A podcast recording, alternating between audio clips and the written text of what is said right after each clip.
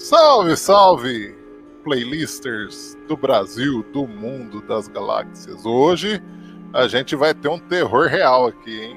O filme espanhol O Poço, um filmaço da Netflix lançado em 2019. Um filme que vai trabalhar aqui o terror, né? Um terror com base na realidade, a hierarquia social. Vai trabalhar o conceito de desigualdade social, conceito da subsistência, a pirâmide de Maslow, a pirâmide da hierarquia social, a questão bíblica, tem muitas referências bíblicas, literárias, a gente tem referência a Dom Quixote e outras obras importantes da literatura mundial. E eu vou chamar aqui meus colegas de trabalho e a nossa convidada especial, quem indicou o filme, bela indicação. Ah, já estou adiantando que foi uma bela indicação. Seja bem-vinda aí, Regina.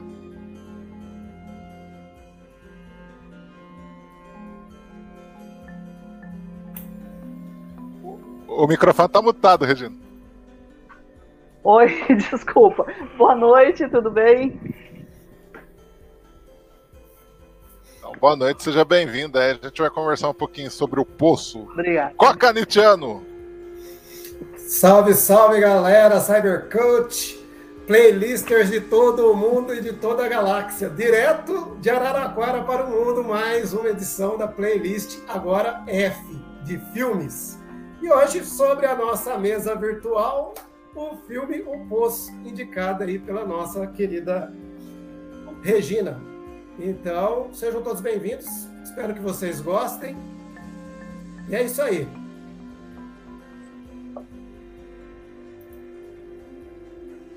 E o, na, a nossa Wikipédia da Netflix caiu?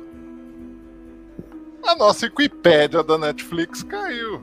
Então a gente vai esperar ele voltar. Ele disse que ia pro chat. Vamos ver se ele chegou no chat aqui. Deixa eu ver se ele chegou no chat. É, vou escrever aqui, já deixou claro que ele diz no notebook dele. Para não sair mais palavrões na live, ele falou eu Então, beleza, Sidão. Você vai comentando aí no chat, fica tranquilo. Então, vamos lá. O filme é espanhol, foi lançado em 2019, lançado pela Netflix, né? Não, não teve versão no cinema, por, pelo visto. E aí, o que, que vocês falam? Qual, qual foi a, a impressão que vocês tiveram assistindo o filme? Eu fiquei, assim, angustiado. Angústia foi um sentimento bem presente assistir o filme. É, eu fiquei bastante impactado com, a, com o filme indicado. Eu não o conhecia e ele, ele é uma mistura um pouco do, do, de, alguns. Assim, não é que ele é uma mistura, ele parece é, um pouco com filmes como é, é, Jogos Mortais, e, só que ele tem uma temática que vai explicar tudo aquilo de uma maneira muito contundente, de uma maneira muito interessante, embora muita gente possa absorver esse filme como se ele fosse uma espécie de derivado de jogos mortais, coisa do tipo. Né? Você assistiu Jogos Mortais, Regina? Assisti, mas assim, algum, alguma coisa, assim, eu não gosto muito desse tipo de, de, de filme, entendeu? não, não gosto. Uh, quando falaram muito do poço, logo que foi, que foi colocado tal, né? Eu peguei e falei, não, eu vou assistir pra, pra ver tal. Aí muita gente, né, comentou, olha, é, é, é, terrível, ninguém consegue assistir. Eu comecei a assistir e tal. Não, peraí. Tem muita coisa nele, né?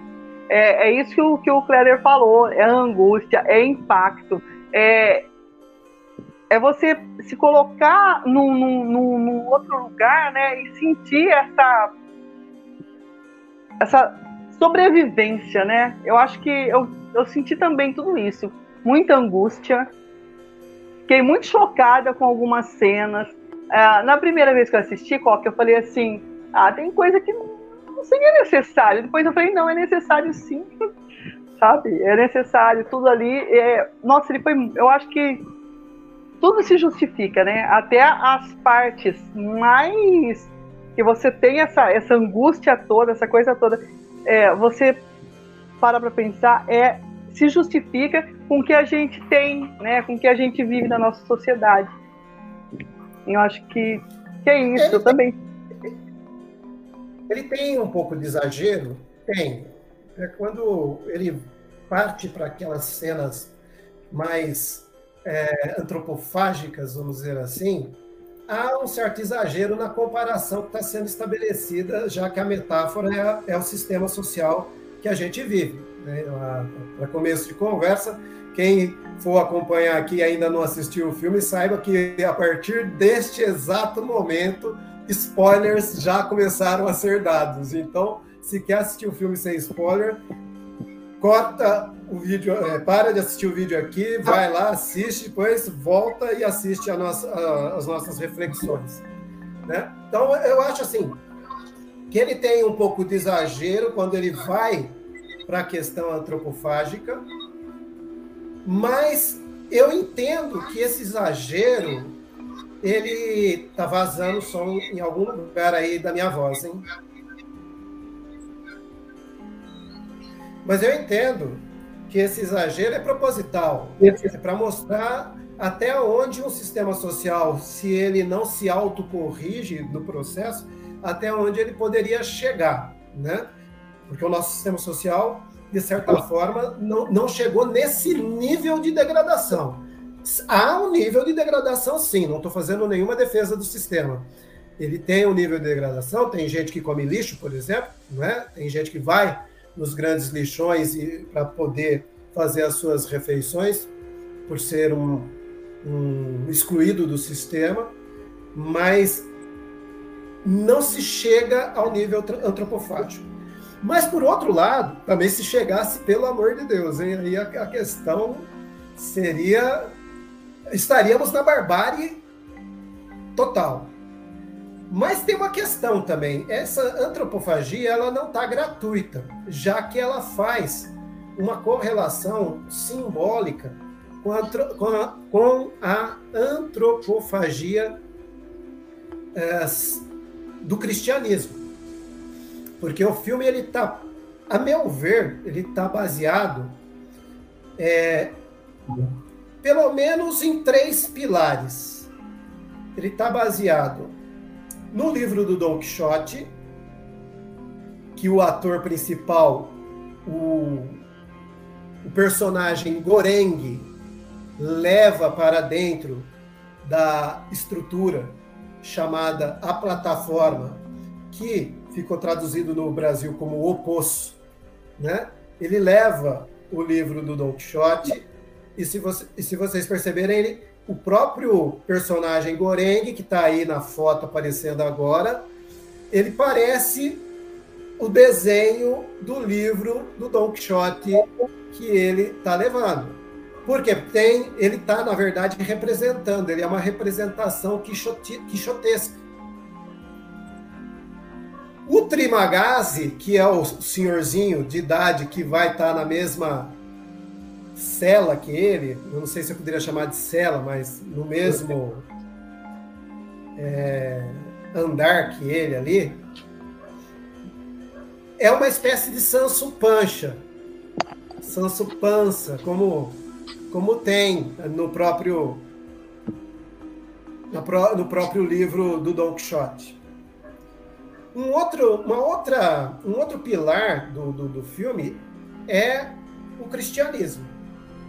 Nós temos várias passagens do cristianismo, a questão da, da Bíblia Sagrada, como foi colocado aí pelo, pelo Sidney Souza, que está compartilhando no, no chat aí, no, nas mensagens, e a Divina Comédia de Dante Alighieri.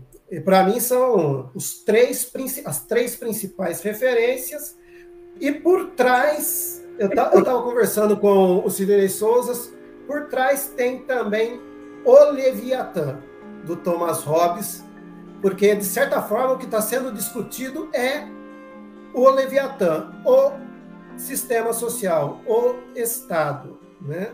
que vem justamente com a proposta de impedir a guerra de todos contra todos, já que para Hobbes o homem é o lobo do próprio o homem é o lobo do próprio homem.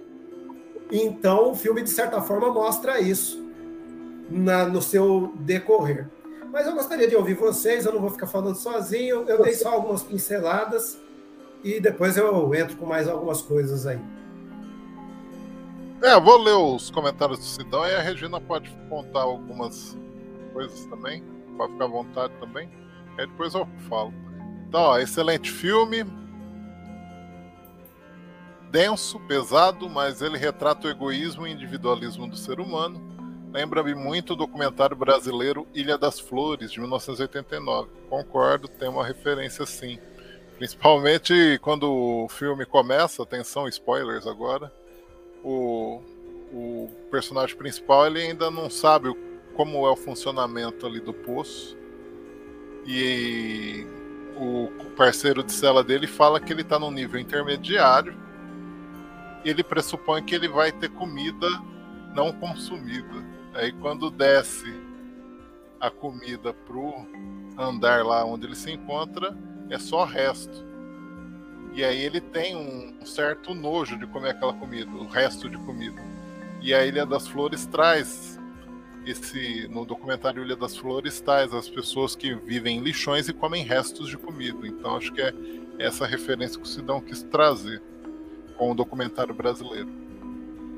É, eu, eu, eu concordo que ele, o que ele falou como lembrança, mas você colocou como referência. Se for como referência, significa que o diretor assistiu ao documentário. Eu não acredito nisso. Eu não acredito que o diretor tenha assistido o documentário Ilha das é. Flores, que é um documentário nacional. Né? A questão do lixão, é, isso é, de certa forma, um problema do sistema no mundo. Então, eu acho que é uma coisa que também se vivencia é, mundo, é em outros lugares, né? Então, eu só discordo da questão de ser uma referência Sim. ao filme.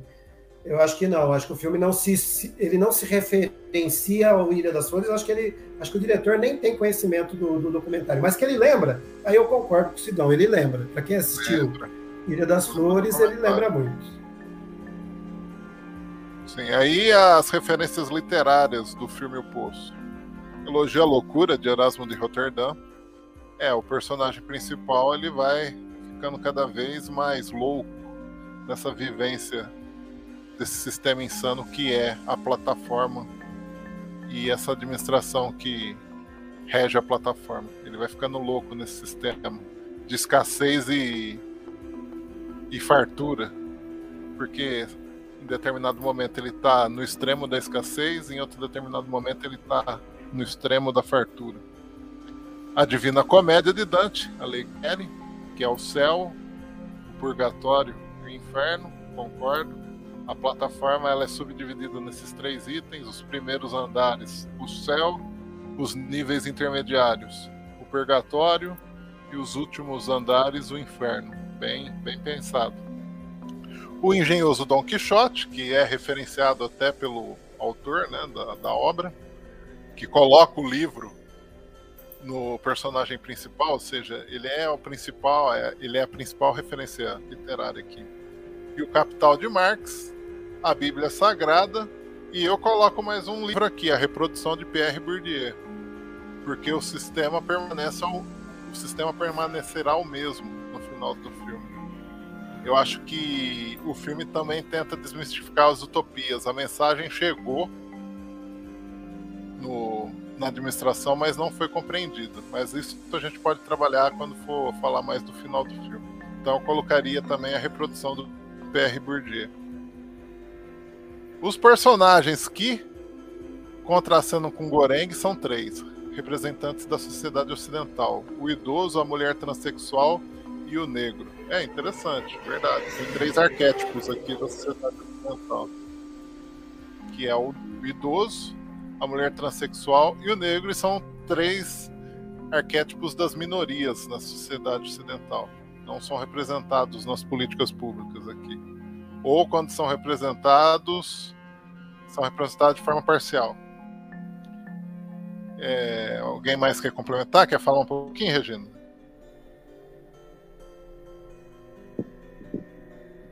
Eu fiz algumas anotações assim, né? Eu, é, ele começa no nível 33, na verdade, né? Idade 30... de Cristo. Idade de Cristo. Idade então... de Cristo. Referência já é. cristã aí. Eu vou, eu vou, eu vou participando ah, junto aí, se você Isso. se incomodar. Isso, não, ah, não, Ele começou no 46.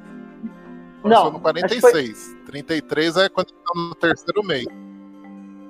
43? 46? 46. 43. Aí ele despenca lá para o cento e não lembro o número, 119, Depois ele, ele sobe para 33. 33. Tá, que é onde ele encontra e a... aí ele fala pra mulher. É, ele encontra aquela que fez a entrevista com ele para botar ele lá dentro. Então, Exatamente. e aí tem um ponto interessante, porque é ela que vai trazer várias passagens bíblicas, através da boca dela, algumas passagens bíblicas. E ali no 33 é a idade de Cristo. Sim. sim. Mas pode continuar, e, Regina. Ah, eu achei assim, eu, eu peguei algumas frases, né? A mudança nunca é espontânea, né? A mudança nunca é espontânea. Ela fala isso, né? E não, não, não tem como, sabe? Você é forçado a mudar, porque o ser humano. Uh, se todos comessem.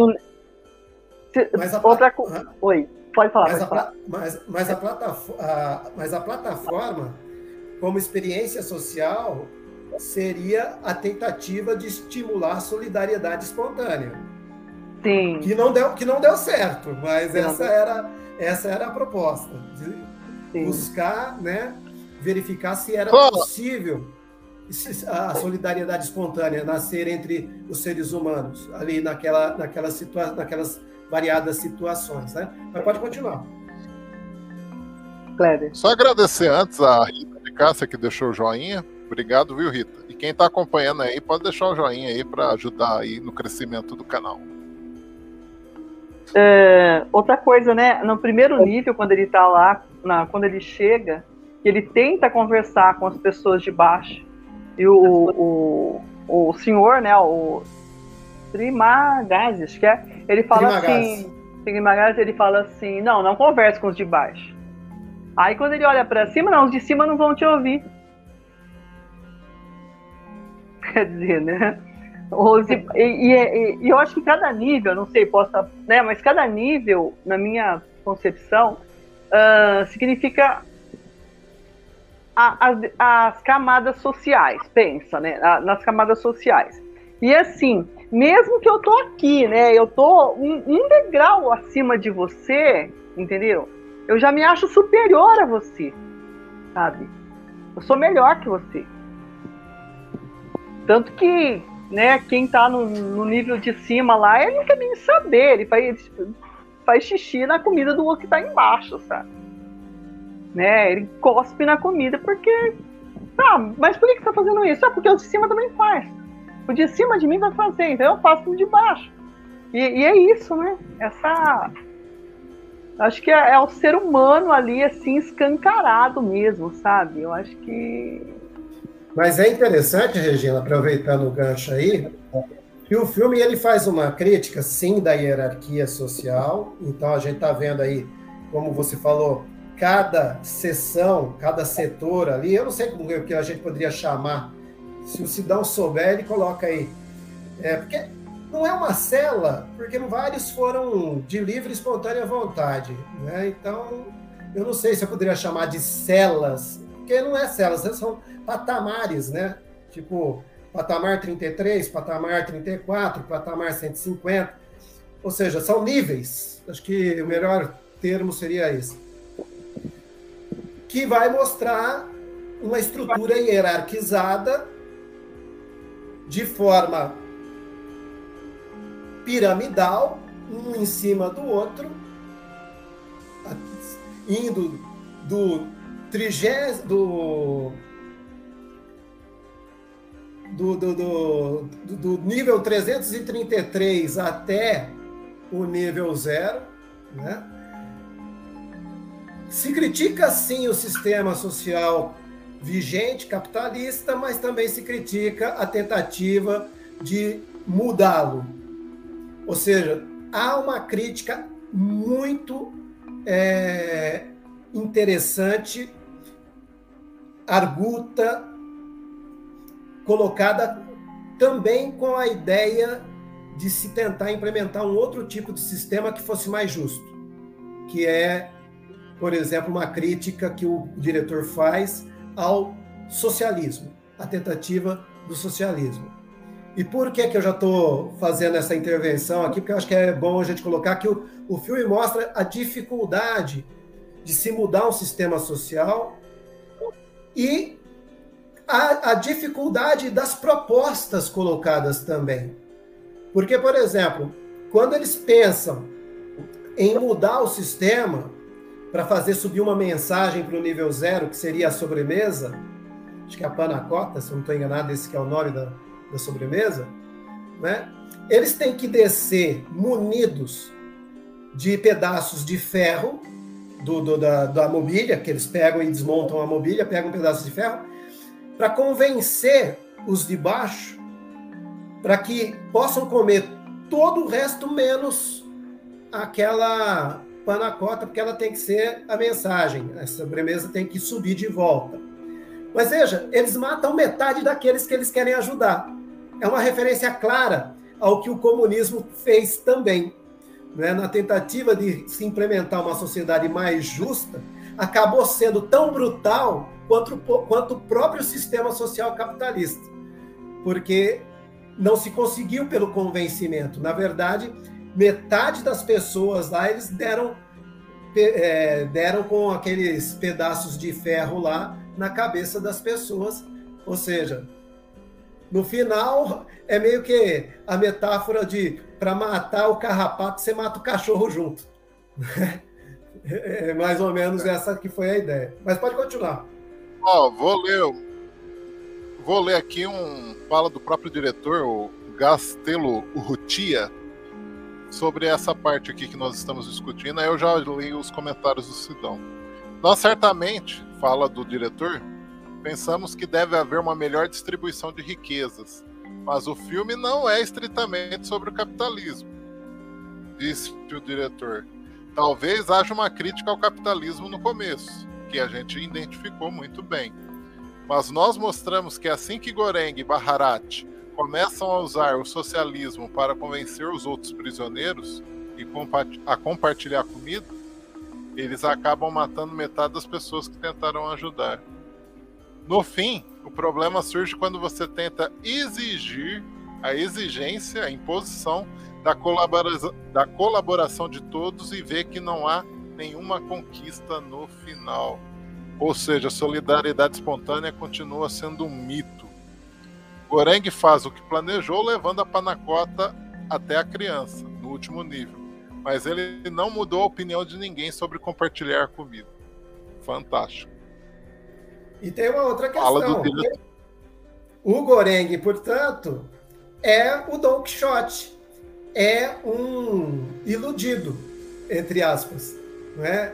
é alguém que carrega a utopia dentro de si, mas ele é tão utópico que ele não consegue enxergar que até a própria utopia ela tem também fragilidades, ela também encontra certas resistências e e aí é como o Don Quixote que acaba vendo dragões na onde seria moinhos de vento, o Goreng acaba vendo a criança aonde não existia criança, a possibilidade da, de, da mudança é, dos vários interesses, porque cada, cada nível demonstra os vários interesses, porque são vários seres humanos distribuídos ali naqueles níveis. E tem um outro ponto. Qual é o, é o outro ponto que a gente ainda não começou a falar? Né? É, não há ideia de meritocracia. Ou seja, a ideia de se promover uma solidariedade espontânea é, colocaram todo mundo lá dentro, colocaram a comida para descer, que era um banquete, e essas pessoas não precisavam fazer absolutamente nada, desde o andar 1, um, porque o nível 0 é quem faz a comida. Né? Desde o andar 1, um, do nível 1, um, até o nível mais profundo, todos eles estavam na mesma situação, que era de não fazer absolutamente nada para ter direito àquela comida. Ou seja, ali não tinha, por exemplo, a ideologia meritocrática. Por isso, por isso mesmo que cada mês as pessoas estão num nível. E o Trimagazzi ainda fala com relação à fé. Achei essa, essa frase bem emblemática. O Trimagazzi, que é o velho que está com o Goreng no início, né? o Goreng, quando é colocado lá dentro, ele vai partilhar aquele nível com o Trimagazzi, que é um senhor de idade que foi para lá dentro por causa de consumo, por causa da dessa sociedade de consumo que fica vendendo propaganda, ou seja, ele estava lá porque ele acreditou numa propaganda de faca que cortava cimento, depois a faca se autoamolava. Quando ele comprou a faca que comprava cimento, saiu uma outra faca que era uma faca que, autoamolava, que se autoamolava. E ele ficou pé da vida, porque falou, pô, mas como assim? Né? Ele tinha acabado de comprar a faca que cortava cimento, né? E aí ele joga a televisão, que era o veículo de divulgação da, da propaganda da faca, é, ele joga pela janela, acaba caindo em cima de uma pessoa e mata essa pessoa. E ele vai parar dentro da estrutura para cumprir uma pena de um ano por causa dessa questão dele ter matado sem querer, mas foi a, né, o causador da morte de uma pessoa. Enquanto o Goreng não, o Goreng queria parar de fumar e ele se alistou voluntariamente. Mas por que, que eu estou falando isso? Porque o que? Trimagazzi solta essa questão, esse, essa fala emblemática. Ele pergunta para o Goreng se o Goreng acredita em Deus. E o Goreng fala que acredita em Deus. E o Goreng devolve a pergunta para ele. E você, acredita em Deus? Aí ele fala: Este mês, sim. Por quê? Porque ele estava no andar 43, né, mano? Se eu não estou enganado, é aquele andar. 46. Estava no nível intermediário que tinha comida ainda. Que tinha comida. Ou seja, como ele estava sendo. Ele estava recebendo o benefício, então naquele mês, sim. No próximo, dependendo o nível que ele iria ser sorteado, que era tudo por sorteio, né? Talvez ele não acreditasse mais em Deus, né? Mas segue aí, segue o barco. Vou ler os comentários. Vou ler os comentários do Sidão e a Regina pode falar um pouquinho. É, o idoso é egoísta exprime o canibalismo do local, primeiramente no filme. Também pergunta se Goreng é comunista e se crê em Deus, esse, essa parte que você acabou de falar. A moça trans era super educada e tentava, pela palavra, embutir a solidariedade nos prisioneiros pela docilidade pois ela ainda acreditava que o lugar pudesse reformar as pessoas. No entanto, ela fica horrorizada quando a moça Malaya, do Kulele, mata o seu cão, e por estar com câncer terminal acaba se matando, ficando de alimento para Goreng, onde começa suas alucinações. Goreng ficou no sistema para parar de fumar. Goreng e os personagens do filme não têm família, são seres isolados, individualizados em suas decisões e no seu cotidiano naquela prisão. Goreng lembra Frank Zappa. É, realmente. lembra bastante, cara. A moça malaia do Kulele representa a Dulcinea del Toboso, do livro Don Quixote. Goreng em malaio significa frito, logo miolo frito. Muito bom. Boas contribuições, Sidão. Depois eu quero falar do banquete. E a, o banquete é a sua relação com a solidariedade espontânea. Mas eu vou deixar a Regina falar um pouquinho. Ô Sidão, tenta entrar aí na live, pô. Tenta entrar na live, fica, fica melhor. Mas vai aí, Regina.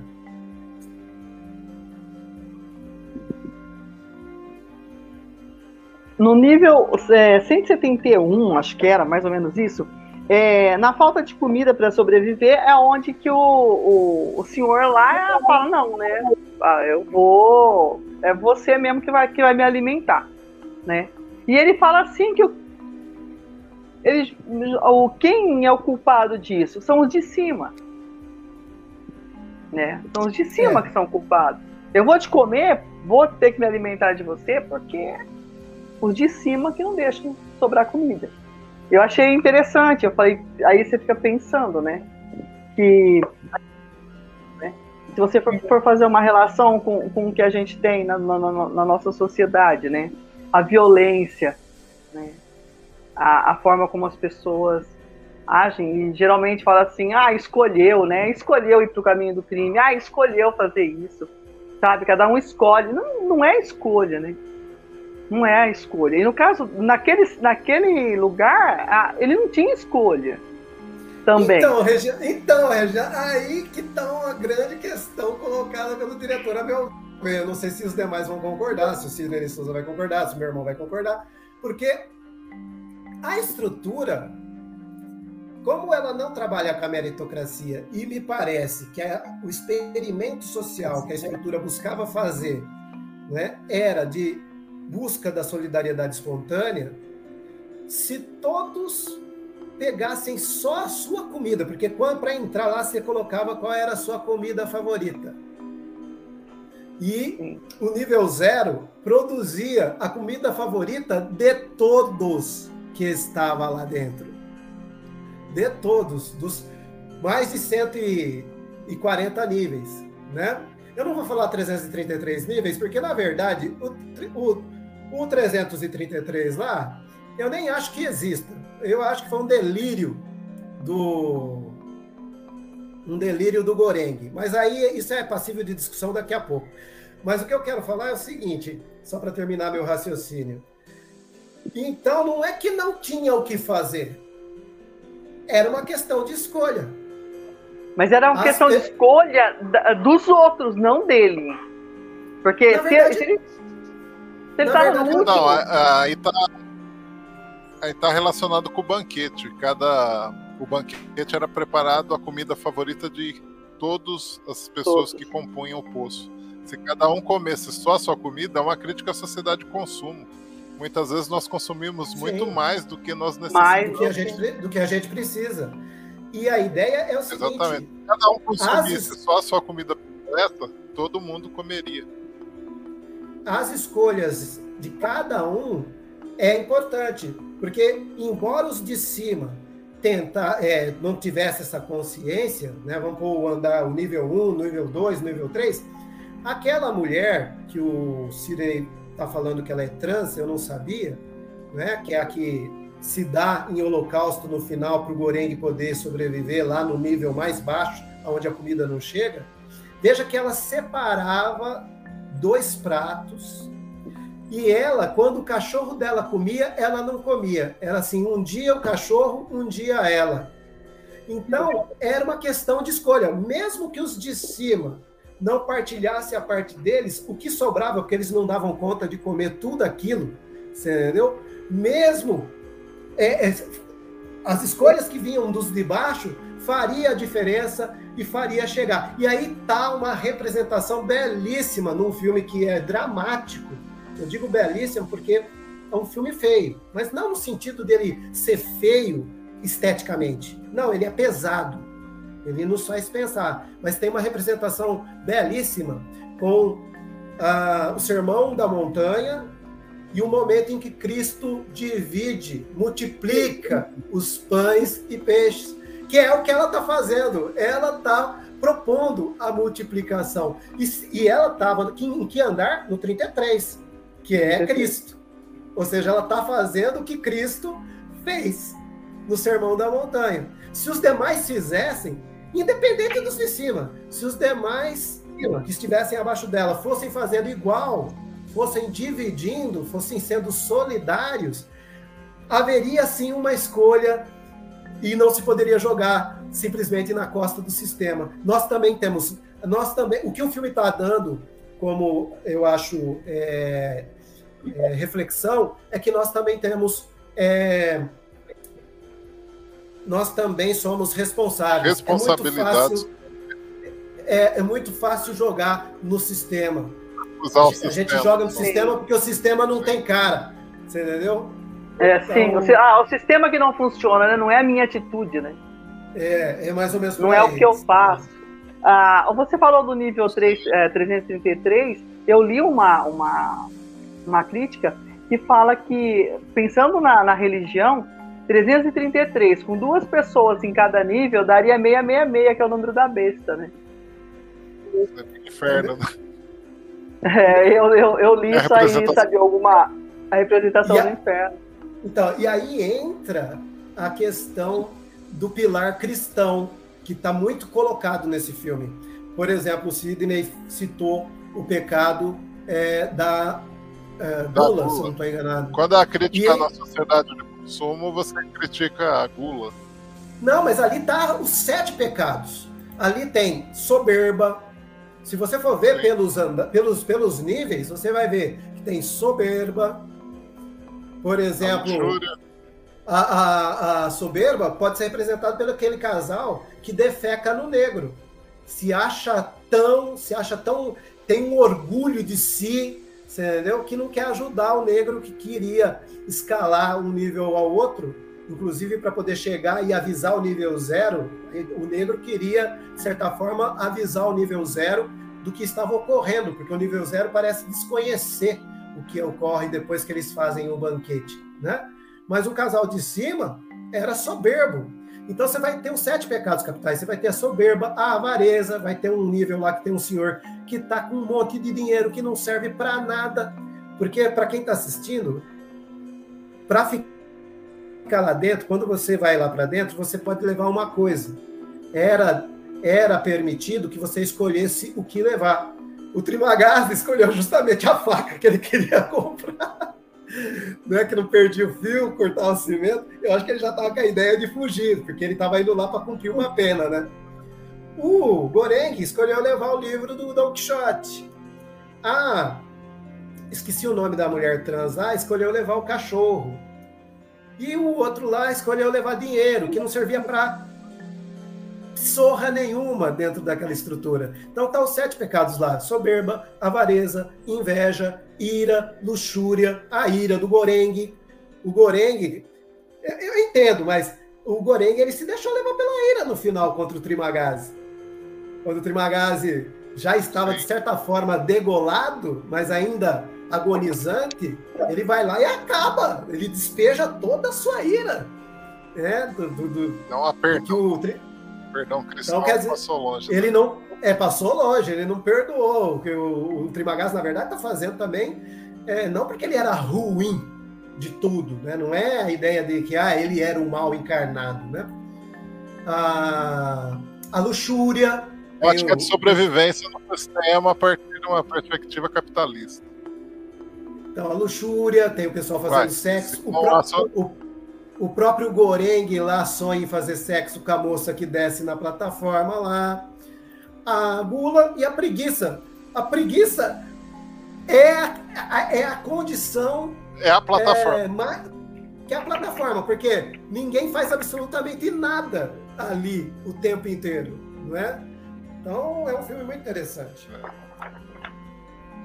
Vou ler uns comentários agora. Temos nossa parcela de responsabilidade, a Rita concordando você disse, não é só o sistema.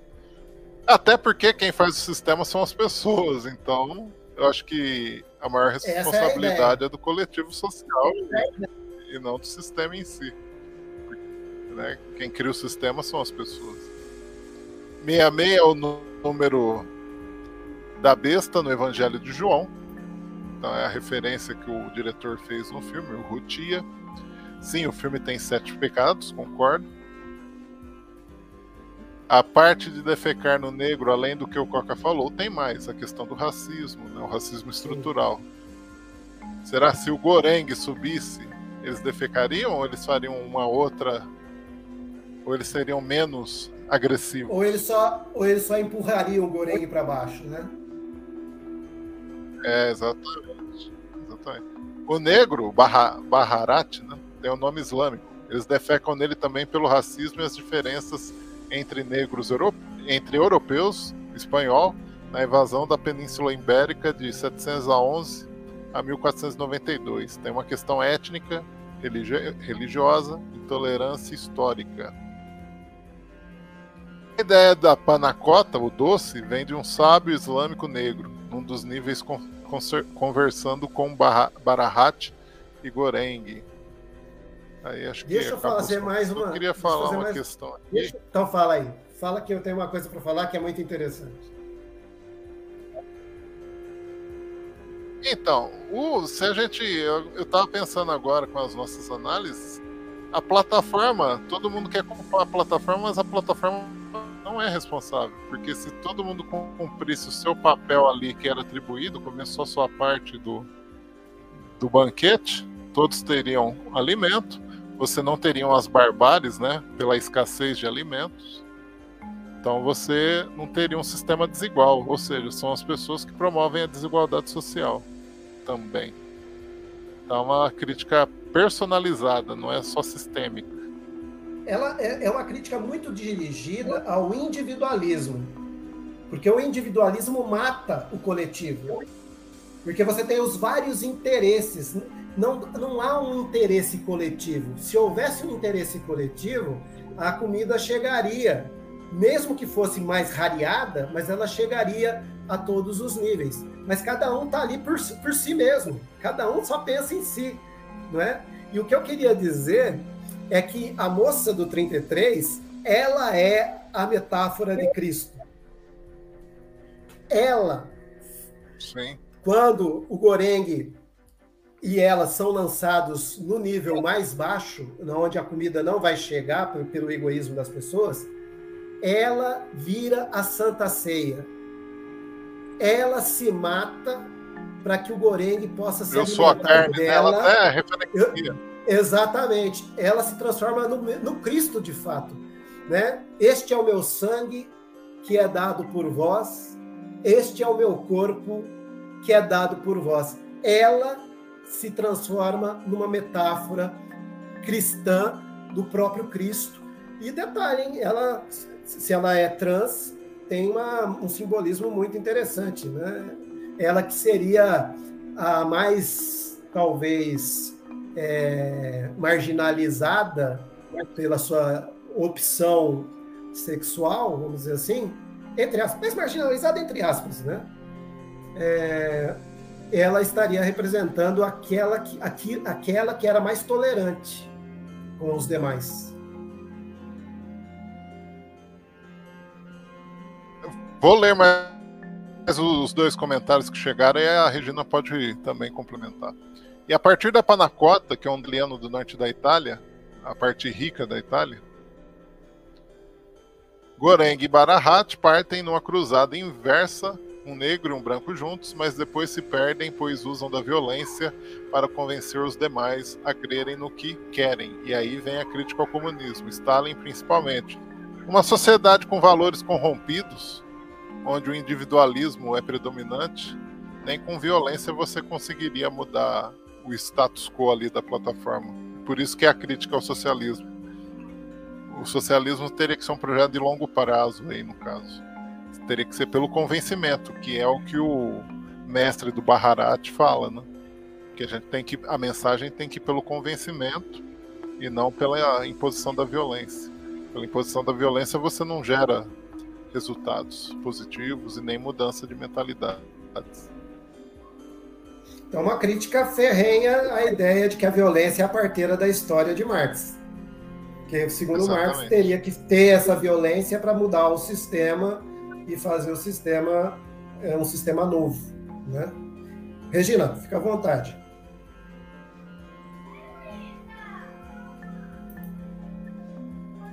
pensando assim, né, nada com violência funciona, né? Porque quando você é obrigado a fazer alguma coisa, você até faz, mas você é, faz por um determinado tempo, né? Entendeu? Quando você é coagido a fazer alguma coisa, por exemplo, eu vou falar para você, ó, não, você vai ter que dividir, tá? Você divide um dia, dois, uma semana, de repente você já está escondendo alguma coisa, sabe? Pra, sabe? Você já vai estar tá desfiando alguma coisa, você vai estar tá dando um jeito pra não. Então, assim, eu acho que a, solidariedade, espontânea é, é, utopia mesmo, né? A utopia no filme é utopia. E quando eu falo, quando vocês falam assim, é, é aí é coisa, é, é, como que fala, eu sou leiga mesmo, né? Então, assim, a, a, os meus questionamentos. Quando vocês falam assim, é, nem sempre é o sistema. né? A, a culpa são das pessoas. Mas eu penso, as pessoas são o sistema. Não existe um sistema que não tenha feito, sido feito por pessoas. Não tem como, não tem como, né? Não tem como separar uma coisa da outra. Tá, tô certa. Por exemplo, assim, ah, o capitalismo, tá. Mas o capitalismo funciona desse jeito porque tem é, alguém foi lá, desenhou, olha, é assim, assim, assim, assim, assim, assado, beleza. Aí entra o egoísmo de cada um, né? Que está dentro dessa coisa, dentro desse sistema, que vai fazer ele funcionar, tá? Porque alguém falou, tem que ser assim, beleza. Alguém, uma pessoa foi lá e, e, e fez. É, o socialismo é a mesma coisa, né? Mas aí as pessoas, elas são egoístas demais. Então, assim, no posto, é, é o que funciona, o que, aliás, não funciona mudar, não, não tem como. Mesmo a, a, aquela mulher tentando, né? Ela falou assim, não, eu vou fazer isso todo dia. E dia após dia, ela vai falando, né? Olha, dois pratos, eu fiz dois pratos, faça para os de baixo. Eles vão, não, não, não, não. E aí, quando mata um cachorrinho, ela também esquece da, da solidariedade, ela esquece de tudo. Entendeu? Naquele momento, acabou tudo para ela. Já, ela, ela já deixa, ela já não come mais, ela já fica no canto, ela já não sabe, tipo, foda-se, ela cansou. Então, assim, é, é, é, nós, nós fazemos parte do sistema, né? E é muito. Hoje a gente está vendo pela pandemia, né? Pela pandemia que a gente está vendo. Essas pessoas que insistem em, sabe, tipo, não existe, ou em, em negar, em achar que não existe a doença, né? Ou achar que a vacinar é problema meu, eu escolho ser vacinado ou não, quando não é uma escolha. Não é uma escolha, você você tá fudendo com a vida do outro sei lá. Meio isso, assim. É que sistemas e pessoas se retroalimentam. Entendeu? As pessoas fazem o sistema e os sistemas fazem as pessoas. Aí você tem o processo de deculturação, que vai ser um processo de assimilação das pessoas que pensam diferente e, e transformar num padrão social. Quem fez isso no capitalismo, principalmente industrial? A ética protestante. Weber tem um livro chamado A Ética Protestante e o Espírito do Capitalismo, em que ele trabalha esse processo de deculturação das pessoas através da religião, onde você força as pessoas a pensarem de forma uníssona. E aí, essa relação de retroalimentação, pessoas e sistema, sistema e pessoas, entendeu? Por isso, os sistemas são as pessoas, porque as pessoas fazem, as pessoas são a, a base do, do sistema, elas que fazem o sistema funcionar. Eu estava refletindo aqui sobre a, a, fala da Regina e também sobre a sua, mano. E aí me, me veio meio que Weber na, na, na cabeça, né? Para quem não sabe, Weber é um sociólogo alemão, clássico. E o, o filme ele me lembra né, a ideia da plataforma, inclusive com a trilha sonora, que quem assistir vai perceber, me lembra a ideia de engrenagem. Ou seja, cada momento que está descendo a plataforma com comida, tem uma música que parece muito uma engrenagem meio que girando, né, até a plataforma descer e parar. Para mim, me, posso estar enganado, mas me lembra uma. Parece ser uma metáfora de mecanismo, de máquina. Então, o sistema social, seja o capitalismo, seja o socialismo, eles falham porque eles desumanizam as pessoas. Eles, na verdade, eles mecanizam as relações humanas, entendeu? Os seres humanos são como É o conceito do Weber chamado desencantamento do mundo. É o conceito de Weber chamado desencantamento do mundo, onde você artificializa as pessoas. E um outro conceito de Weber que é o do racionalismo, da racionalização do mundo, né? O mundo extremamente racionalizado, né? Uh, e aí entra um outro ponto interessante. É, essa racionalização do mundo, segundo Weber, é, cria um estado burocrático. A plataforma é esse estado burocrático, que tem uma administração, que prepara todas as refeições, né? com o pedido de cada um e tal, tal, tal, tal, e depois vai descer para distribuir. Mas aí entrega na mão das pessoas e cada um vai fazer aquela, vai fazer o uso indevido que fizeram lá no filme. Mas tem uma coisa interessante que mostra como que a, a burocracia do sistema ela é desumana. Porque ninguém pode ficar com comida. Quem ficar com comida, a plataforma reage. Ou coloca frio ou esquenta, a ponto de matar. Ou seja, tem uma vigilância ali que é a burocracia tem... que faz, né? Essa, essa. Exato. Tem uma vigilância, tem uma fiscalização. Né? Como nos, na, na, na estrutura burocrática do Estado, também tem pessoas que recebem lá os dados de quantos milhões estão abaixo da linha da pobreza.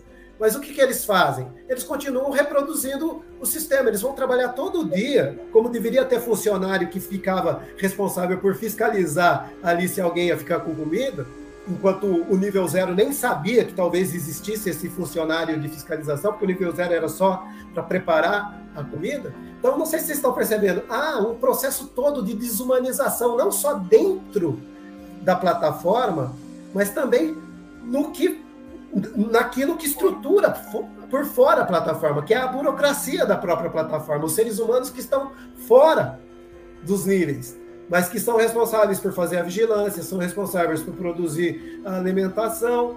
É interessante porque isso é uma característica muito mais próxima do sistema é, social advindo da Idade Moderna. Eu li alguns livros que dizem, olha, nas sociedades anteriores, as pré-capitalistas, existia pobreza, mas não existia miséria. Né? Aí, se alguém discordar, veja, eu estou falando de livros que eu li de historiadores que falavam que as pessoas viviam é, po é, a pobreza, podiam não ter o que vestir, mas não faltava o que comer. Entendeu? A comida não era um artigo, entre aspas, de luxo, como a plataforma coloca. Né? Então, quem, quem de certa forma desumanizou é o sistema oriundo da idade moderna, seja ele capitalista, que vai levar para uma sociedade de consumo no qual você consome mais do que precisa, e isso cria né, vários dos pecados capitais, por exemplo, cria a luxúria, cria a gula, cria a avareza, cria a soberba, né? E no socialismo também porque o socialismo também não pensa. É um sistema que trabalha também de forma mecânica. Racionalmente, ele tenta fazer aquela questão da distribuição, mas só que você tem que concordar. Se você não concordar, você vai para o paredão. É o paredão, é o que te espera, meu querido, se você não concorda com os nossos princípios. Então, tem um ponto aí que a, que a Rita trabalhou no comentário dela, Isso, que eu estou me escorando um pouco nela, que é a ideia do sentimento Ótimo. humano. Né? Então, quando. É, o sistema, a alma dela se... aí, no caso da. Então, quando o sistema se mecaniza e a plataforma ela me dá essa impressão de metáfora de algo mecânico, você tira o sentimento. Né? O cristianismo trabalha com o sentimento, busca a ideia do sentimento. Né? E está bem colocado lá na moça do 33. É interessante isso também. Isso. Queria, queria agradecer a Thaís Nunes, que deixou o joinha. Muito obrigado, viu, Thaís Nunes? Seja, seja bem-vinda aqui na nossa live de filmes. Então, a questão da alma é da, da moça, né, que perde o animal de estimação. Então, ela teve aquela sensação de ira porque é como se tirasse um pedaço dela, né? Que ela tinha uma relação muito próxima com o animal, com o cachorrinho que é essa questão que move, que é o sentimento, né? Porque a plataforma aflora sentimentos das pessoas, desde a da fome, da angústia, da ira, da raiva, da vingança. Então vamos ler comentários agora. O Poço, o nome do filme, nos remete que no sentido original ninguém quer ficar no fundo, e sim em cima. Parte de cima de um poço vida, embaixo procura-se tentar viver, ou seja, subsistência. A pirâmide de Maslow, né? Onde a base da pirâmide é a alimentação. Aí você vai tendo outras necessidades, que é o prazer, as viagens, é, o desenvolvimento na carreira profissional, mas a base é a alimentação. A população alimenta o sistema até mesmo por comodismo, mesmo sofrendo. Exatamente, até por alienação, viu, Rita? Às vezes a pessoa nem. Ela desconhece todo o mecanismo, ela só sabe que ela tem dificuldades financeiras, que ela não consegue comer, mas ela desconhece todo o sistema por trás da desigualdade. Outro detalhe: o filme, as cores, para comer e vermelho como sem contar as paletas de cores, predominante cinza, ou seja, um ambiente inóspito, um ambiente de escassez.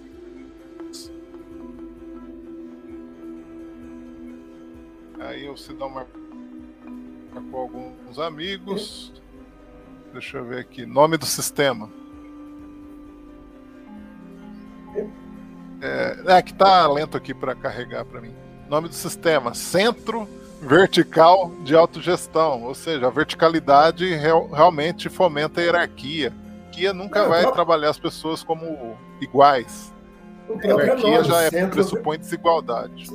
Centro vertical de autogestão, o que, que significa? Burocracia. E detalhe, não é à toa que está a palavra autogestão. A ideia era é, um experimento de solidariedade espontânea. Cada um se autogerir dentro da plataforma. Uma plataforma verticalizada na qual cada um se autogerisse. E nessa autogestão pensando no outro. Né? Ou seja, se, todos, se todo mundo se autogerisse pensando no outro, a ideia de coletividade, todo mundo comeria. Poderia não ser um banquete do andar número um, mas todo mundo se alimentaria sim. Né? Interessante o nome do Mas posso do, dizer uma coisa? Sistema. Autogestão e hierarquia são contrapontos, são antagônicos. Você nunca vai ter autogestão com hierarquia. Hierarquia pressupõe liderança de um sobre o outro. Ou seja, você tem o que manda e você tem o que obedece. Então, hierarquia e autogestão são contradições. O próprio sistema é contraditório. Uma imagem que aparece no filme em poucos momentos, oh, o caramujo, que é a comida escolhida pelo Goreng. É chamado pelo idoso e também representa um prato nobre da culinária francesa descargou. E a Mirabel tá mandando boas-vindas aqui para nós. Boa noite, garotos e garota é. Regina Freitas. Seja bem-vinda aí, Mirabel. Não, mano, mas aí tem que problematizar. Não sei se você assistiu o filme. Pode falar. Aí, se você gostou do filme, você pode deixar nos comentários, viu, Mirabel? Sobre o filme Poço, não sei se você assistiu. Quais foram suas impressões sobre o filme? Eu não sei por onde que você está falando, porque está dando um gap. Você fala e sua boca movimenta, depois é que vai sair o, o, o som. Vê aí qual é o microfone que você está utilizando, se é o microfone da câmera que está te gravando ou se é o microfone do OBS aí que está exibindo a foto. Mas eu vou te contestar é, um meu, pouco. Meu computador. É, eu vou te contestar um pouco, meu querido. Que é o seguinte. Paulo. Tem verticalidade, mas não tem hierarquia, não. Eu sei que tem uma contradição de termos aí, mas é a seguinte: uma hora você está em cima, outra hora você está embaixo. É uma bagunça total. A ideia de. Porque se você pensar a ideia de hierarquia, vem junto a ideia de meritocracia. Não é? Essa ideia de meritocracia ela foi extinta do filme. Porque todo mundo está ali sem fazer absolutamente nada, recebendo as coisas. E uma hora você está embaixo, outra hora você está em cima, outra hora você está embaixo, outra hora você está em cima. O tempo todo nessas mudanças entendeu? Então, por isso que é a autogestão, porque a única coisa que seria permanente e faria todo mundo comer, não importando o andar que você tivesse, seria você fazer a autogestão coletiva, no sentido de você separar um pouco de comida para os demais, comer somente a sua parte. Aí, independente se você estava no primeiro ou se estivesse no trigésimo terceiro, você entendeu? A comida ia dar para todo mundo, irmão. Essa que é a ideia. Concordo, que só que só que é ingênuo pensar que a Aí autogestão você... seria feita de forma espontânea. Aí você está chamando de ingênuo. Sim, com todo, pré-conhecimentos, né? Todo, ó, você está chamando de ingênuo todo o cristianismo, hein? Porque essa é a doutrina ah, mas... de Cristo lá no Sermão da Montanha. Sim, mas eu entendi, não é eu entendi a sua crítica. Eu entendi a sua crítica. Nós, nós não teríamos miséria. Então, aí temos uma outra crítica. Qual é a crítica? Como as pessoas, elas também, embora se digam cristãs, elas estão descristianizadas. Porque elas se dizem cristãs, Boa. mas na hora de fato ser cristã, elas não são. Aí é o tapa na cara, velho. Que o diretor dá na nossa cara, mano. Na cara de Ah, sim, mundo. porque as pessoas entram na plataforma. Né? Mas elas entram com a estrutura de hierarquia consolidadas no, na sua psique. Assim. Por isso que, mesmo não tendo a hierarquia é, na plataforma, só a verticalidade, mas as pessoas agem como se fossem posição de poder. Você está em cima, você está com privilégios, com poder, e quando você está embaixo, não. Então a autogestão fica negligenciada no caso. Então, a, a autogestão, mano, aí, aí tá um embate que a gente vai ficar brigando meio que até o final da live. A autogestão é uma autonomia. Ou seja, você tem que quebrar esse paradigma. Entendeu? Essa é a proposta. O Centro Vertical de Autogestão é uma proposta de quebra de paradigma. Ou seja, se você não quebrar o paradigma, você não sai do, do, do, do paradigma da hierarquia que você tem. Que você foi educado para reproduzi-lo. Entendeu? Mas isso não Mas é contraditório você colocar uma estrutura vertical. Eu vejo contradição. Você colocar uma estrutura vertical para tentar estabelecer uma autogestão. Nunca vai ter. Uma não, posição eu, eu, vertical. Eu já não, eu já discordo. Eu acho que a plataforma está tentando reproduzir de forma metafórica os, os, os, adventos da vida. A vida ela não é linear. Você tem altos e baixos.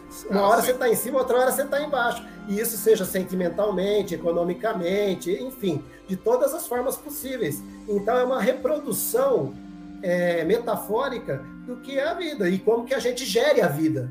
Essa é a questão que eu acho que está posta. Qual, qual, é a gestão que a gente faz da vida? Ah, e a Regina? É, e como Regina, você. E a Regina, o que, que, a Regina acha dessa. Não, eu, eu tô com o Coca e eu acho que é, é, você realmente. É, como você vai agir uh, estando nessas situações, estando nesses níveis, né? Como o. Ah, um dia você está embaixo, outro dia você está embaixo, outro dia você está embaixo. Brincadeira. Outro, outro dia você está no meio, outro dia você está em cima. Oi, Será que eu vou estar em cima? Bom, beleza, é assim. Mas é, como você vai agir, né, como você vai auto é, é, gerir mesmo a situação, entendeu? Então ali o que, que acontece? É, ah, o cara subia, quando ele estava no último lá, no, no, primeiro, ah, ele cuspia no de baixo. Foda-se, eu tô no primeiro. Entendeu? Sem pensar que de repente ele estaria no, no fundo lá, entendeu? Então, assim, é, é, eu acho que eu, eu tô com foca nessa. Eu acho que não existe hierarquia, não existe mesmo, uh, como é que fala? Meritocracia, né, ali. De jeito nenhum, sabe?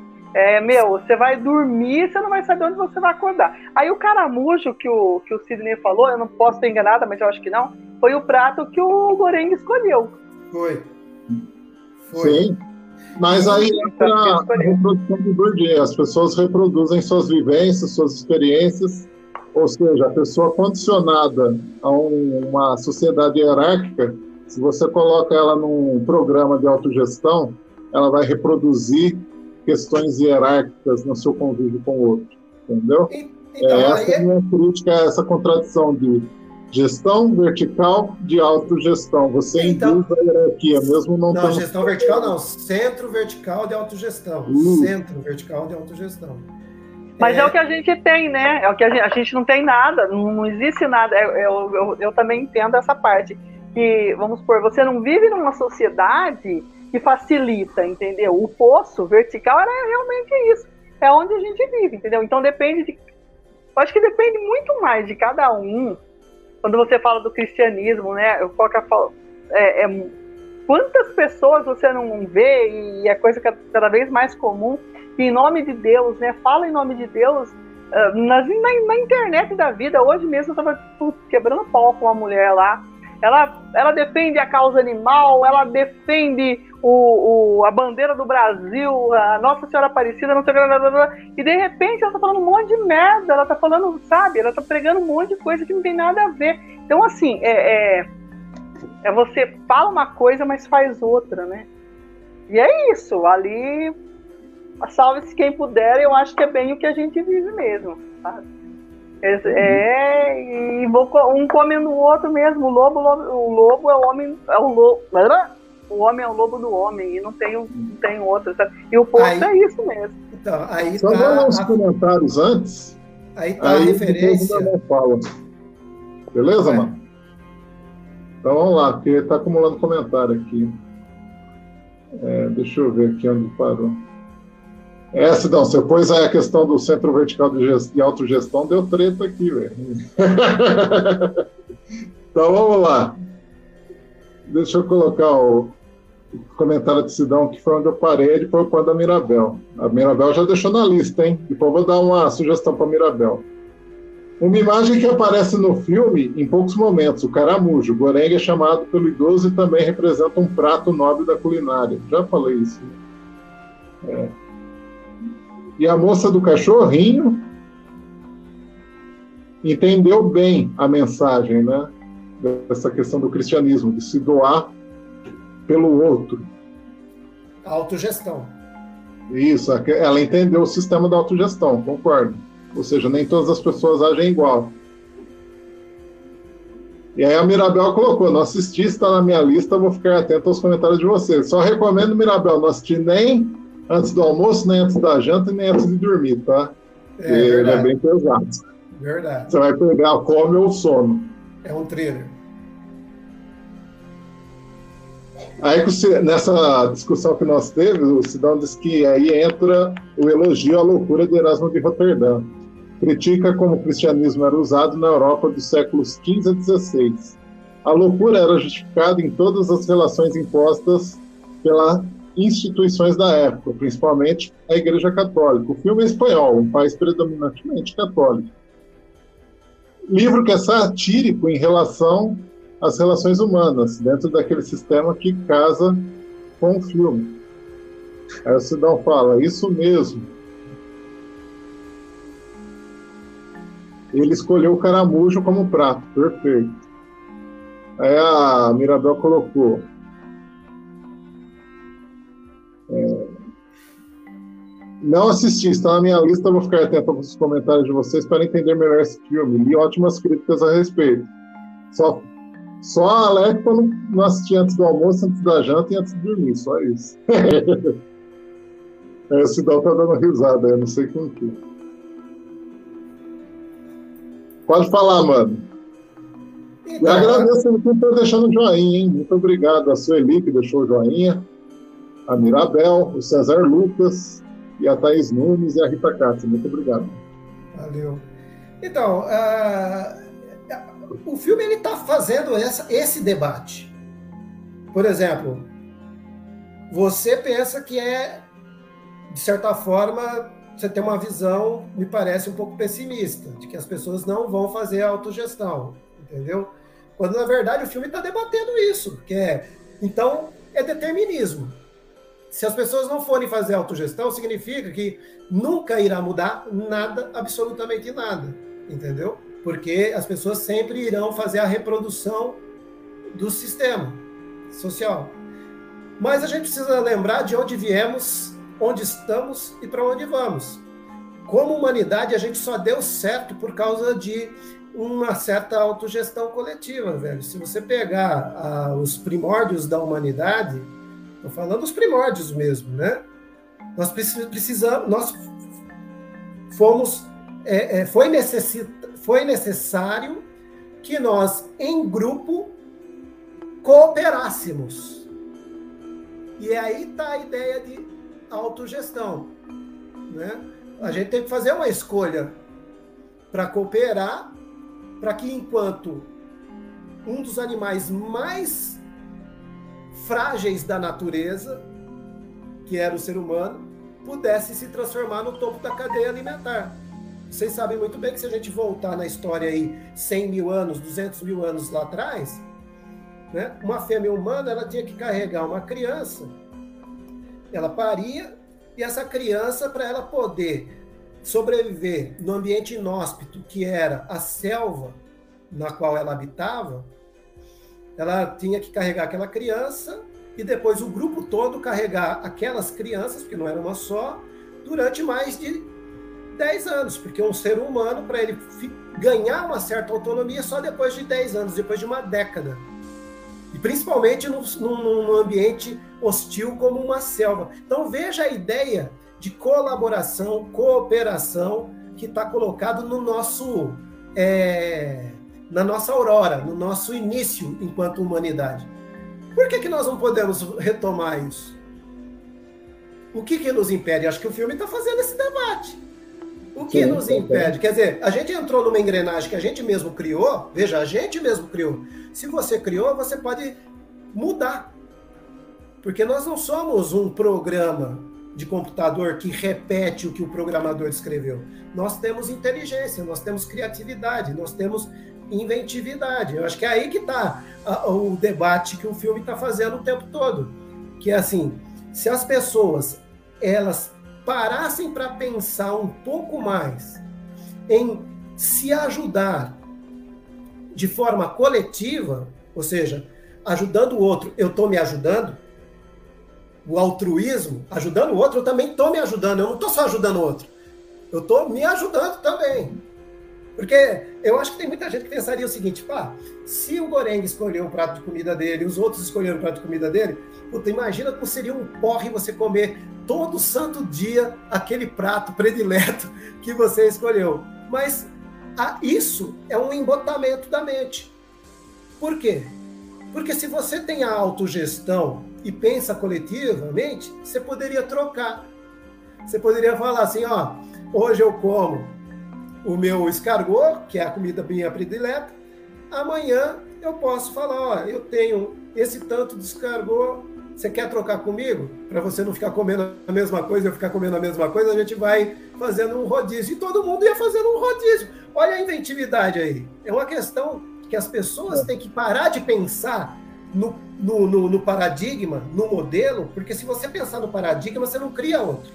Porque você está viciado no paradigma, você está viciado no modelo que existe. E o paradigma fomenta o maquiavelismo, o bem e o mal, e aí você cai na polarização, né? ou seja, ou é de uma forma ou é de outra, você não tem outras estratégias. Ou é, ou é capitalismo ou é socialismo. Isso, é.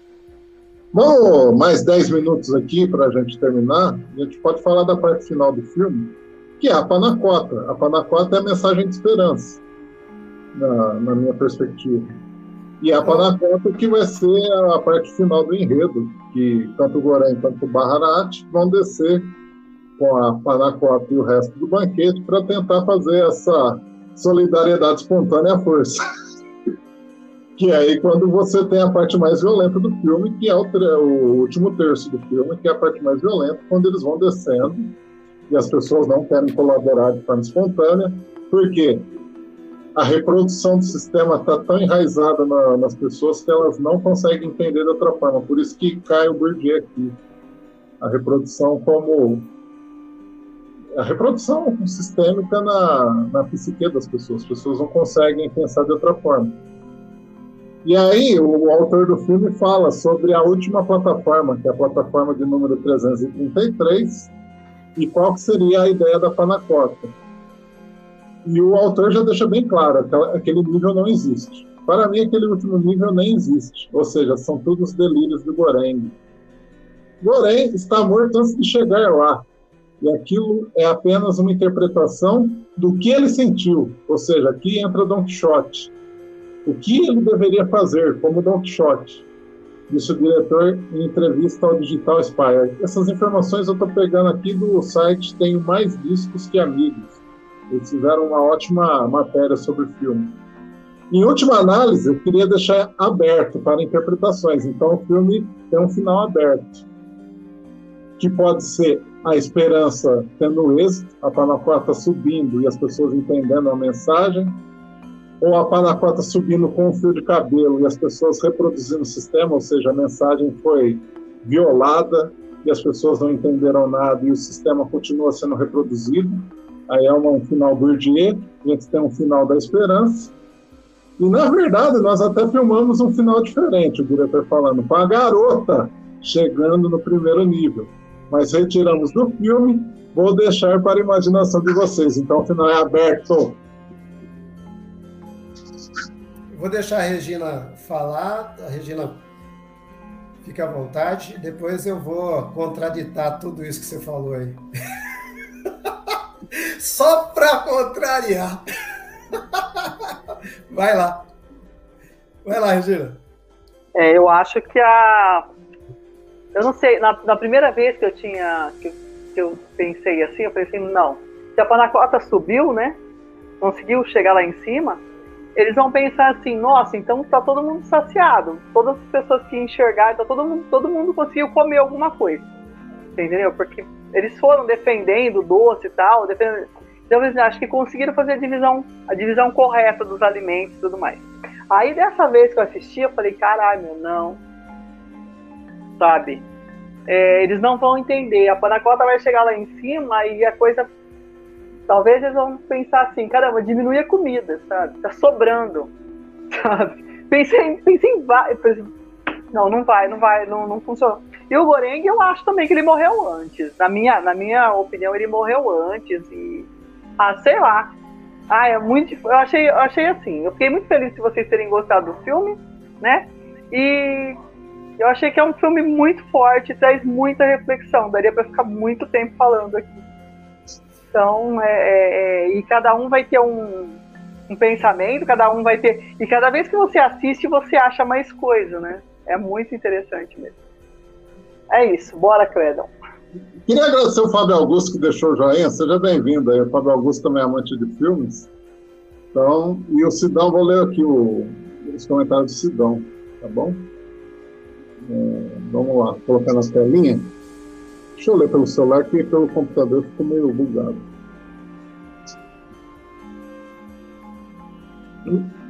No final do filme, a menina Malaya representa a esperança da cruzada de Goreng e Barahat que as pessoas da prisão possam ter alimento para todos, como a panacota que chegasse até o topo do sistema. Porém, Goreng e Barahat morrem antes e não vem se seu ato deu certo ou não. A menina supostamente nunca existiu. Se a plataforma 333 não existe, a menina também não existe. Produto da mente deles, alucinações devido aos socos que eles receberam, né? Eles foram bastante agredidos. Estágio de fragilidade também, de alimentação, tudo. É, tudo, isso mesmo. Dando um tom sem esperança ao filme. O topo só estava preocupado com o cabelo no prato, metáfora do restaurante cinco estrelas, todos vestidos de branco. Muito legal. O Sidão traz umas referências muito boas, cara. É, a panacota é um símbolo da elite italiana, norte em Turim, para sensibilizar o topo do sistema precisavam de algo que representassem esse topo. A Panacota é a representação da elite. E, por fim, obrigado pela indicação, Regina Sueli, mestre Prompeiro, Prompeiro. Obrigado mesmo, filmaço. Eu estou adiantando aqui.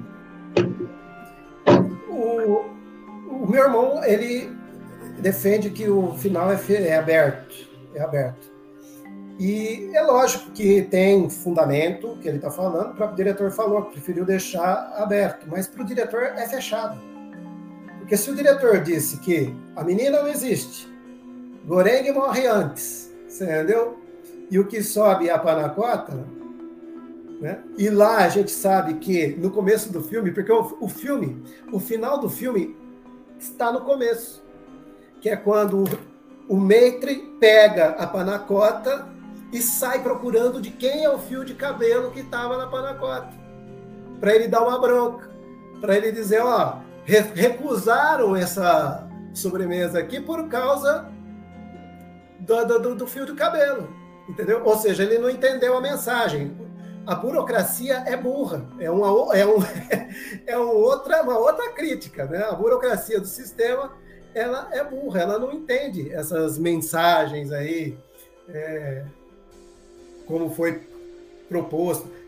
Pode ser a ideia, inclusive, do, dos dados estatísticos. Né? A Panacota subiu como uma mensagem, talvez fosse a representação dos dados estatísticos que ministérios é, de, do, do, Estado, secretarias de governo pegam aquelas estatísticas né, e acabam sempre privilegiando outras coisas do que aquilo que de fato seria o mais importante, né, que é tirar a pessoal da, da, da, da, linha da miséria, da alimentação, essas coisas todas. A gente sabe que há uma prioridade dos investimentos, né? e na ordem de importância, sempre o capitalismo ou os interesses, enfim, os interesses é que vão ser colocados à frente. Mas interesses de quem? Da coletividade? Não, os interesses da, de, de grupos aí e tal. Para mim, o final é fechado. Para mim, é, é um final pessimista, porque é, é, é, meio que ele fecha a cortina dizendo assim: olha, todo o esforço foi uma ilusão, e aí está muito plasmado com o livro do Don Quixote, que vivia uma vida de ilusão, ele se achava um grande cavaleiro errante da justiça que lutava contra dragões, que na verdade ele não sabia, mas eram moinhos de vento e tal, tal, tal. E essa é a trajetória de Goreng. Ele entra lá, é um cara de bom coração, é um cara que quer fazer a coisa correta e tal, e que vai dessa forma até o final, mas no final ele morre acreditando que talvez ele tenha contribuído para chegar uma mensagem que não existe, porque a moça não existe. A moça, a mãe que falaram que ela era mãe, na verdade, era um boato, que a moça nunca falou nada, ela nunca falou que tinha filha. A própria moça do 33, ah, é que eu não lembro o nome da personagem do 33 que se dá em Holocausto, mas ela era a, aquela agente administradora que recrutava. E o que, que ela falou da asiática, que todo mundo dizia que ela descia na plataforma procurando a filha? Ela falou assim: ela entrou aqui, ela não tinha filha, ela queria ser artista, ela trazia um ukulele, você entendeu? E ela não abriu a boca o filme inteiro. Então não foi da boca dela que falar que, que, que ela disse, ah, eu tenho uma filha e não, foi uma invenção. O pessoal queria entender porque que ela descia, ela devia estar pirada já. Talvez ela descesse tentando encontrar uma saída. Talvez ela achasse que a saída fosse por baixo e não por cima, sei lá. Mas a ideia é que ela descia era uma questão dela. Ninguém sabia por que, que ela descia. E ela morreu sem ninguém saber de fato por que, que ela descia. A menina não existia, a filha, então, não, nunca existiu. E a panacota subiu e subiu levando um cabelo, né? E a mensagem não foi entendida. Então é um final que é um final triste. É um final bem, bem triste, na minha maneira de interpretar, que mostra o mundo como ele é, né? Ou seja, o mundo é isso, várias pessoas que comem no lixão, vão morrer, vão dar suas vidas e tal, blá, blá, blá, e o sistema continua rodando. Amanhã é outro dia, o sol nasce de novo e as pessoas continuam vivenciando as suas vidas. Enfim, é isso. Gostei da, da indicação da, da Regina, embora eu tenha ficado extremamente. Como que eu poderia dizer? frustrado, né? Porque eu falei, um monte de gente vai assistir esse filme e nada vai mudar. E é isso que o filme fala no final. Tudo aquilo e nada irá mudar. E muita gente vai assistir esse filme e amanhã é um outro dia. nada vai mudar. Então eu fiquei extremamente assim entristecido, porque é uma obra de arte, mas a arte não vai conseguir o intento de mudar as pessoas, pelo menos não esse filme. Esse então, é o meu encerramento.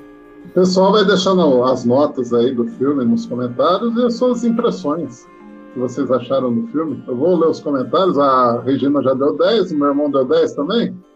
É 10, não, é 10. Eu entristecido, mas 10. O, o, roteiro é excelente, a ideia é excelente. É um filme que te segura do começo ao fim, tem uma boa fluência no, nos três atos, introdução, desenvolvimento e conclusão.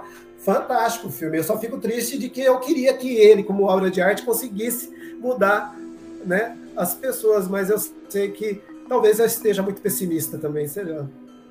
Como filme, como diretor, talvez, sei lá. Então, colocar os comentários aqui. Sidão deu 10 também para o filme. Eu vou colocar as impressões dele, tá bom?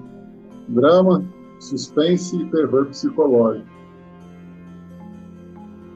É, deixa eu ver aqui um pouquinho. Ótimo roteiro.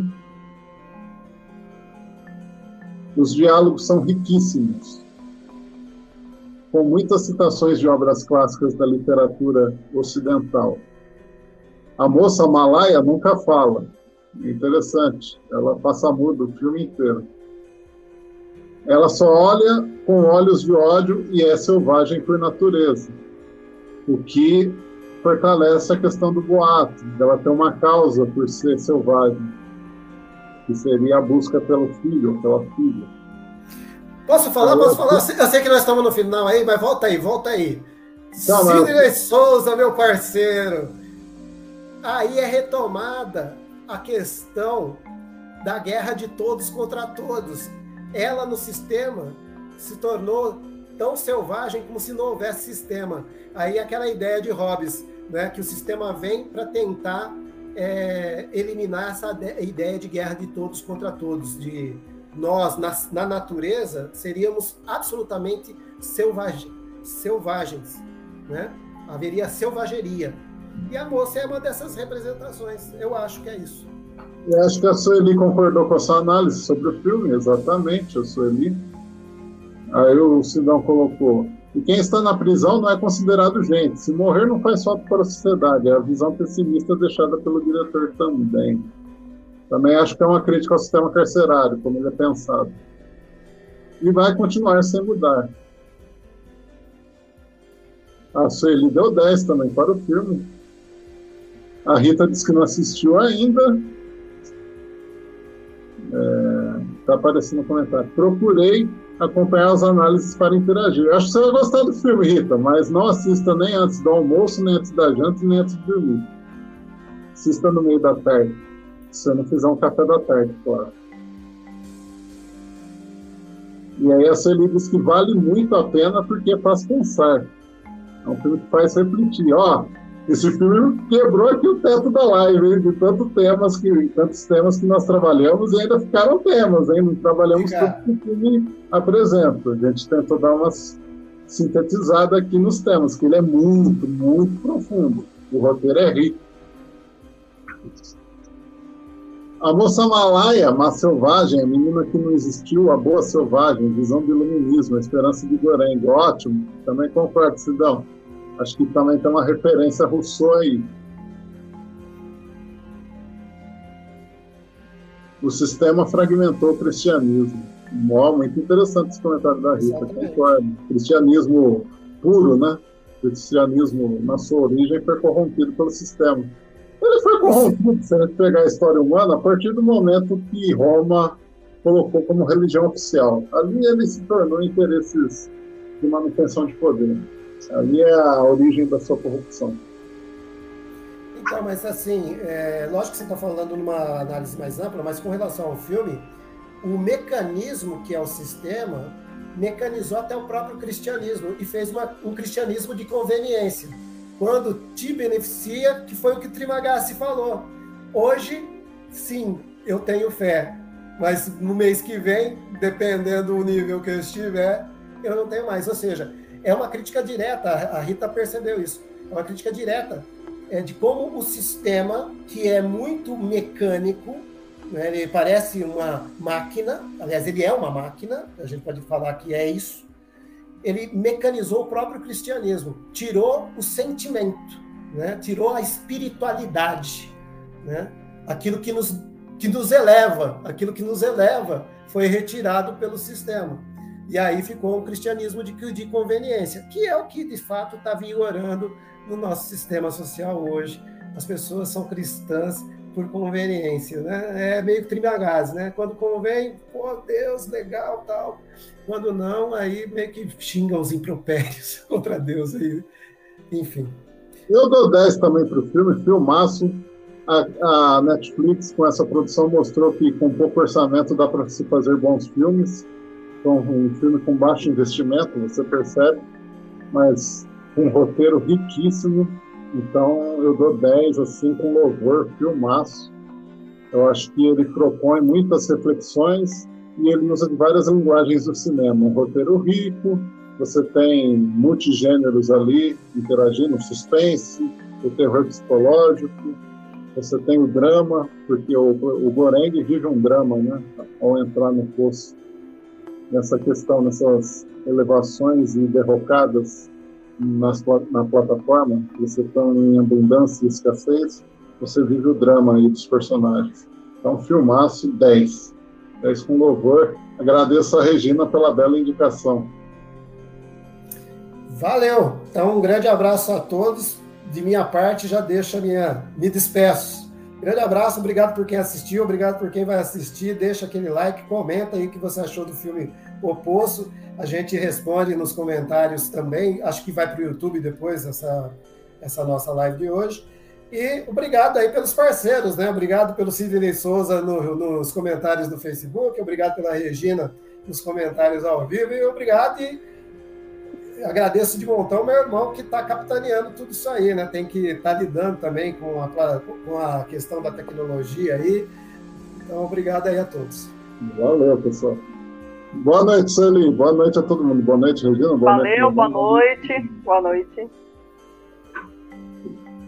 Boa noite.